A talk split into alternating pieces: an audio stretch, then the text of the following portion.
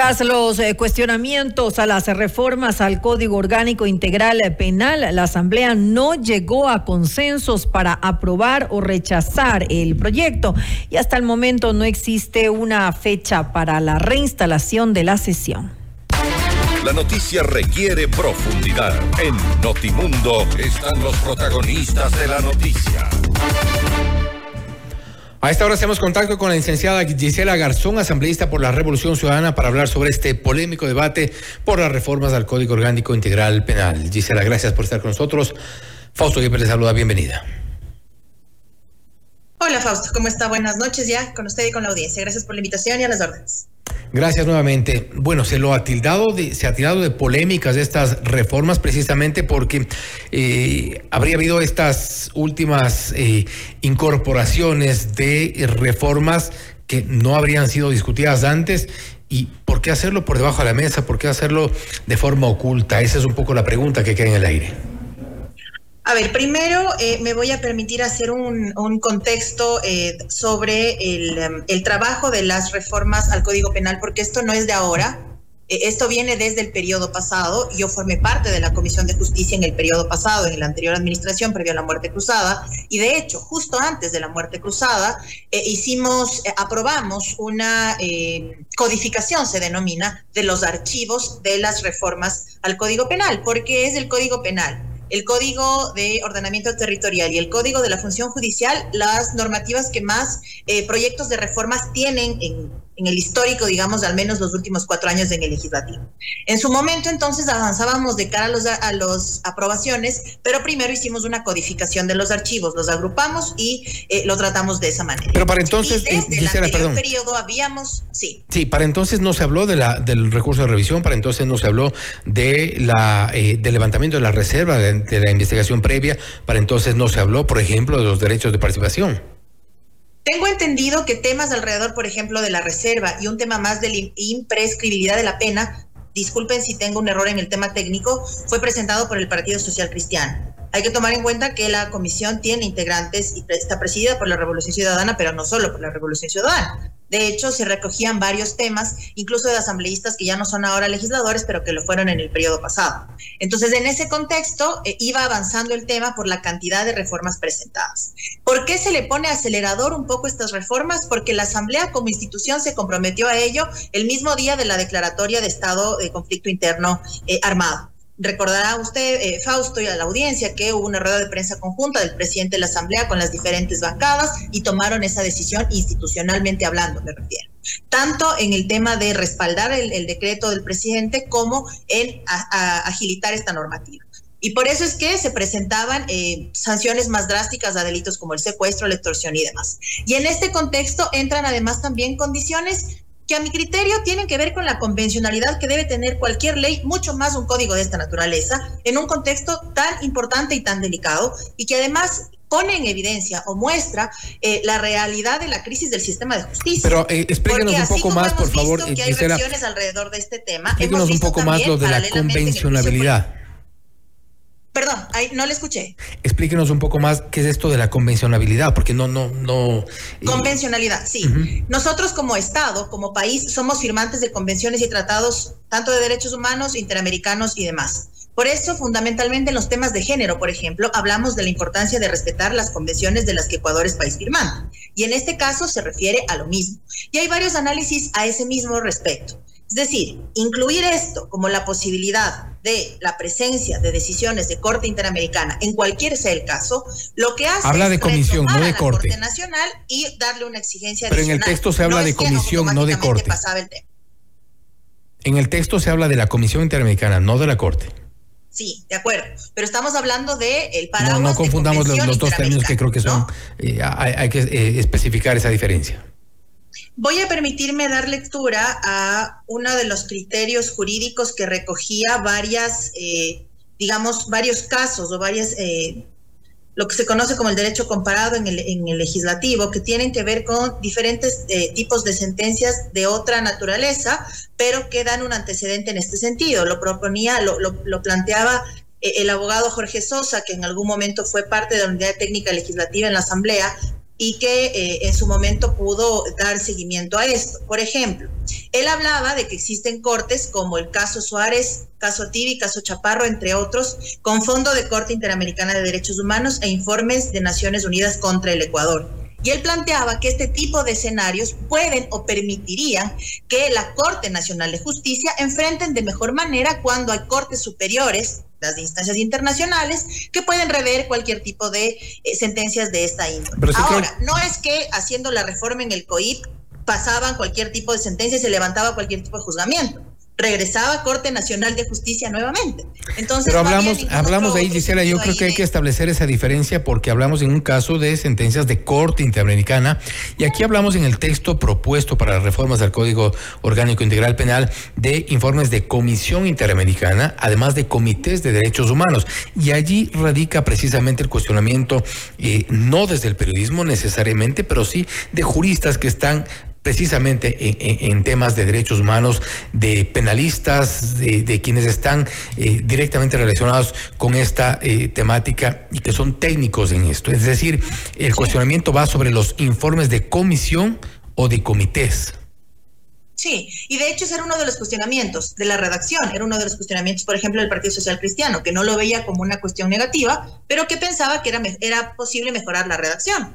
Y uno de los escenarios en su momento para la votación fue dividir la votación para que esto pase a un análisis mucho más amplio, si fuera el caso, y avanzar y no trabar el tema. Pero veo, digamos, bien que eh, al menos se quede suspendido hasta poder avanzar porque, por ejemplo, la postura del gobierno ni siquiera tenía que ver con esto que, eh, que usted me menciona. La preocupación del gobierno era que sancionemos de forma más drástica temas como el secuestro, extorsión y el sicariato y demás. por eso llama la atención que si la preocupación del gobierno iba en otro sentido, la preocupación de otros sectores iba en otro sentido, hablamos de atacar la inseguridad, hablamos de garantizar que las eh, penas se endurezcan en el país y de paso nos metieron el tema de, del recurso de revisión, de la, del levantamiento de la, de la reserva sobre las investigaciones previas. Entonces, eso es lo que realmente preocupa, el hecho de que ya, eh, como, dice, como dice el constitucionalista, nuestro buen amigo José Chalco, hay que ser serios también. a lo que voy es que se ha generado una narrativa alrededor de este tema, pero poco se ha dicho que estas reformas, por ejemplo, evitarían el tema de la consulta, y esa ya la preocupación del gobierno, por poner un ejemplo así como otras preocupaciones de índole, el tema de la reserva, de la imprescriptibilidad de la pena y un tema más sobre, sobre la revisión eh, que, hemos hecho mención. Es decir, los diferentes sectores han tenido preocupaciones. ¿Pero qué de eso está en la consulta? Mi preocupación como legisladora es que, por ejemplo, no hayan participado en las sesiones de la Comisión de Justicia que fueron públicas y que estaban en el cronograma legislativo y que estaban en la agenda. Particularmente en los temas de género pudimos participar en varias ocasiones, porque yo soy la proponente de la reforma sobre el feminicidio, por ejemplo, y pudimos llevar expertos, pudimos llevar diferentes eh, personas que puedan aportar diferentes perspectivas y análisis, incluso en contra de esto, ¿no? Con otros criterios eh, de índole jurídico, y la, la comisión ha tenido la apertura del caso. Por supuesto que se generan estas alertas ah, días previos al debate, pero no es que la comisión no estaba enterada. Yo escuchaba incluso en el debate que, cuestionaban que por qué fue eh, aprobado por unanimidad el informe. Nosotros como legisladores tenemos la obligación no solo de leer lo que aprobamos, sino además de estar y de participar. Y los 137 estamos en capacidad de estar en todas las mesas. Entonces también hacia allá tiene que ir la responsabilidad, mucho más cuando nos comprometimos como institución a aprobar las reformas del Código Pero precisamente porque se dio lectura a el país así lo requería. Pero precisamente porque se dio lectura a estos planteamientos es que el movimiento construye y levanta esta, esta alerta, esta advertencia de que habían normas que de alguna forma estaban direccionadas y en esto, insisto, no coinciden solo asambleístas o un grupo de asambleístas, sino juristas, gente que, que tiene un criterio jurídico, técnico, hay un direccionamiento, hay una dedicatoria, en el caso de la del recurso de revisión, por ejemplo, a quién beneficiaría en un supuesto, eh, en un supuesto caso de aprobación de, estas, de esta normativa, eh, evidentemente a, les preocupaba, Les preocupaba que eso beneficie al expresidente Correa. Mi pregunta es, si están tan tranquilos porque las sentencias en contra del presidente Correa están bien hechas, ¿cuál sería el problema que haya espacios internacionales u otro tipo de ojos que revisen? Entonces, sí, entonces la dedicatoria Por poner un ejemplo, digo, porque nada ha dicho el movimiento construye de la relación de María Paula Romo, que es su lideresa, con la eh, comandante Varela y las revelaciones del día de hoy. O no lo he revisado, no lo he visto, pero poco ha dicho. Pero bueno, esas son, son revelaciones del día de hoy, no, no es un texto que está ya, ya, varias semanas eh, queriendo incluirse dentro de las reformas del COIP. ¿Qué, cosa, perdón? Le, invito a no confundir las cosas porque lo de Varela es un tema de hoy, es un tema que ha salido. Por supuesto, pero me refiero a que la será otro, otro tratamiento. Pero estamos hablando de reformas o textos incluidos semanas atrás en donde, según incluso muchos eh, juristas, nos han querido ver a cara de tontos. No, para nada. Pero hacia allá voy. Somos legisladores que estamos en la Asamblea todos los días. La gente buena, que es parte de Construye o no es parte de Construye, desconozco cómo están sus problemas internos, tiene un representante en la Comisión de Justicia, que ha estado allí permanentemente, quiero creer, en los debates y en los análisis. Y adicionalmente, si institucionalmente hicimos un compromiso de revisar el Código Penal en su integralidad, lo lógico era que los 137 estemos pendientes de esas reformas, así como del trabajo que tenemos en las otras comisiones. Pero, en este contexto de inseguridad, había énfasis en los temas de económico urgente y en los temas de seguridad como el Código Penal. Y la comisión no es que nos ha prohibido ir, pues o sea, ya en este momento que no se justifique la irresponsabilidad del legislativo o de cierto sector del legislativo de no formar parte de los debates. Yo particularmente he estado en más de una sesión sobre el tema del Código Penal porque tengo una reforma en tratamiento y me parece que quiero entender, es importante exigir del otro lado, ¿no? Quiero entender, asambleísta, que asistieron precisamente a las sesiones, quiero entender que leyeron el texto y por eso levantaron estas, estas alertas. Vamos un poco más adelante. En el tema de la, del levantamiento de la reserva, ¿No cree usted que más allá de conocimientos o no jurídicos, conocimientos o no respecto de la normativa, de la técnica, de la doctrina como tal, el hecho de que se levante la reserva de un caso que está en investigación es evidentemente una intención de politizar temas que están en el ámbito de la justicia y no en el ámbito legislativo eh, o político? Bueno, la justicia está politizada hace rato, en eso estamos de acuerdo. Pero para destrabar este tema y que no se estanque la votación, la moción presentada por el presidente de la comisión dejó de lado el tema de la reserva para que no se trate y para que en todo caso se haga un análisis mucho más profundo. Así es que por ese lado, digamos, hubo la apertura de parte de la comisión para que ese tema no entre. Pero más que apertura suena que si no pasan dos pasa uno, pero algo pasará de, de como parte de estas reformas. La moción que quedó presentada es dividir en dos, digamos, la votación. Aquellas aprobaciones que tienen que ver con las sentencias a, temas de delitos como secuestro, extorsión, sicariato, el cambio alrededor del feminicidio y separó otras como el tema de, eh, levantamiento de la reserva. Fue una postura de varias bancadas, no de todas, eh, así como hubo, digamos, criterios diversos respecto a la justicia indígena. Construya no estaba de acuerdo y la bancada de Pachacutí y nosotros sí. Entonces, buscamos, eh, entiendo, en ese momento, la justa medida en la moción para que se logre aprobar. Pero hubo más diferencias, más bien eh, tanto las diferencias, la única preocupación que existiera alrededor de lo de, la, de lo de la reserva, porque incluso en las intervenciones de los legisladores en el Pleno poco se habló del tema del secuestro, poco se habló del tema del sicariato, casi nada se dijo, a pesar de que eso no solo es una preocupación cotidiana, sino también la forma de darle herramientas al sistema de justicia para que mejore sus condiciones. usted, Pero dicho sea de paso, Fausto, con esto termino esta parte, el juicio político a los vocales Morillo y Murillo han evidenciado abiertamente la crisis profunda del sistema de justicia profunda, que no existe un banco de elegibles, que no existe un proceso de evaluación serio a los jueces a nivel nacional da cuenta de lo profundo de la crisis del sistema de justicia y entonces también lo abandonados que estamos, si se quiere, ante las denuncias y ante los esfuerzos que estamos haciendo los diferentes niveles del Estado para poder atender la crisis de seguridad. Y nadie desconoce la crisis del sector justicia de al menos, al menos 15 años atrás. Eh, asambleísta, ¿y usted qué eh, ha leído, usted cree que el sistema eh, judicial, que el Código Orgánico Integral Penal no otorga las herramientas suficientes para sancionar, para eh, condenar temas de sicariato, temas eh, sobre los cuales existe la preocupación eh, primordial hoy en la ciudadanía? En este momento estábamos incluyendo algo importante, que era la imposibilidad de acogerse a beneficios penitenciarios. Quedaban prohibidas la, la posibilidad de acogerse a beneficios penitenciarios aquellos sentenciados en temas de secuestro, extorsión, sicariato que era un femicidio, que era uno de los temas importantes de tratar. Porque, en efecto, hay, así como quienes imparten la ley y lo hacen bien, las defensas y demás de las víctimas, también hay este otro lado, ¿no es cierto?, que defiende a quienes perpetran los delitos. Y entonces, pues había el uso o el mal uso de los beneficios penitenciarios para quienes estaban sentenciados en ese tema e incluíamos la prohibición de acceso a beneficios penitenciarios. eso, por ejemplo, sí puede coadyuvar a que no se utilice de esta forma el sistema y que quienes hayan cometido un delito y estén sentenciados cumplan con la pena. Y estamos en eso completamente de acuerdo con el abuso de estas de estos beneficios penitenciarios en casos eh, de asesinatos. Hemos visto cómo narcotraficantes han salido en libertad o prelibertad en algunos casos acogiéndose a ciertos beneficios. Es, es algo insólito. Pero más allá de eso, creo que es importante en en el contexto de estos 87 artículos, si no me equivoco, que son los 86 reformas. 86 reformas. Eh, ¿Son necesarias realmente o estamos queriendo incluir cosas que no son al menos una prioridad?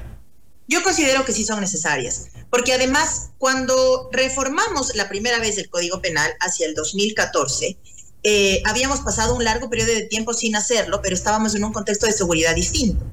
Al 2019 hubo reformas adicionales entendiendo el contexto del país en ese momento, pero al día de hoy más allá que no se deba creer per se en un sistema punitivo, hasta lograr salir de la crisis en la que estamos, sí debería tener el sistema de justicia mejores herramientas desde las leyes. Al menos ese es el criterio que tenemos. No es precisamente que el punitivismo sea la salida a todos los problemas, pero al momento, cuando el gobierno está enfrentando de alguna forma, a través de eh, la toma de las cárceles y demás, de alguna forma está enfrentando el tema de la crisis, tener herramientas jurídicas permiten eh, de alguna forma hacerlo de mejor manera, sancionar de forma más drástica. Hasta en adelante, como ha dicho la ministra Palencia, por ejemplo, reestructurar el sistema de rehabilitación social y tener otro enfoque desde las prisiones. Lo dijo en la Comisión de Transparencia de la que ahora soy parte. Dijo que ya creen un sistema de rehabilitación que sostenga la posibilidad de reinserción de cierto sector de la población penitenciaria y que lo debían hacer, pero que iba a tomar tiempo y estoy de acuerdo que iba a tomar tiempo porque está destruido todo pero al menos hasta que lleguemos a ese punto, que será al mediano plazo, generar herramientas y normativas que permitan sancionar de forma más drástica el cometimiento de estos delitos es una alternativa. Y es una ley perfectible como todas, pero fundamentalmente el Código Penal además podía dar pasos importantes en el tema de género. Y allí mi preocupación porque poco se ha hablado del tema de feminicidio, poco se ha hablado de las responsabilidades del Estado y sin embargo siguen muriendo mujeres todos los días. Y entonces hay que ir poniendo, dando pasitos importantes en esta intención que tenemos todos de recuperar la paz de nuestro país. Lo que ocurre es que en los temas de feminicidio, en los temas de sicariato, por ejemplo, en esos temas relacionados con el endurecimiento de penas, no existe realmente una una eh, diferencia de criterios, al menos entre los asambleístas que hemos logrado consultar. Lo que existe, la diferencia es en cuanto a lo que podría beneficiar a prófugos de la justicia.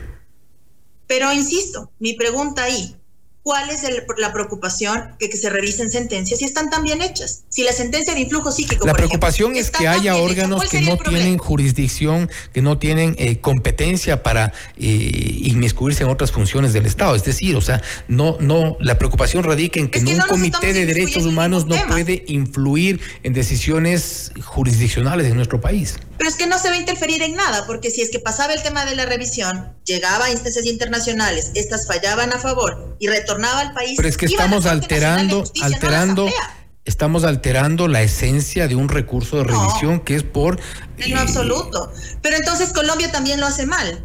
Y Argentina también lo hace mal y Uruguay también lo hace mal, porque el derecho comparado nos ponía experiencias cercanas al respecto del uso de esta posibilidad. Pero estamos legislando para Ecuador o para Colombia o para Argentina o para Uruguay. posiblemente eso se activaba. Pongámonos sobre, sobre los supuestos. Llegaba a las instancias eh, de cortes interamericanas y demás, volvía al Ecuador y llegaba el recurso de revisión. No llegaba a la Asamblea ni a mi bancada, llegaba a manos de la actual Corte Nacional de Justicia y esa, era la que tenía que hacer el procedimiento, no nosotros. Y particularmente yo he tenido cuestionamientos con ciertos integrantes de la Corte Nacional de Justicia, por supuesto. Con otros no, porque han mostrado probidad. Pero hay puntuales que no lo han hecho.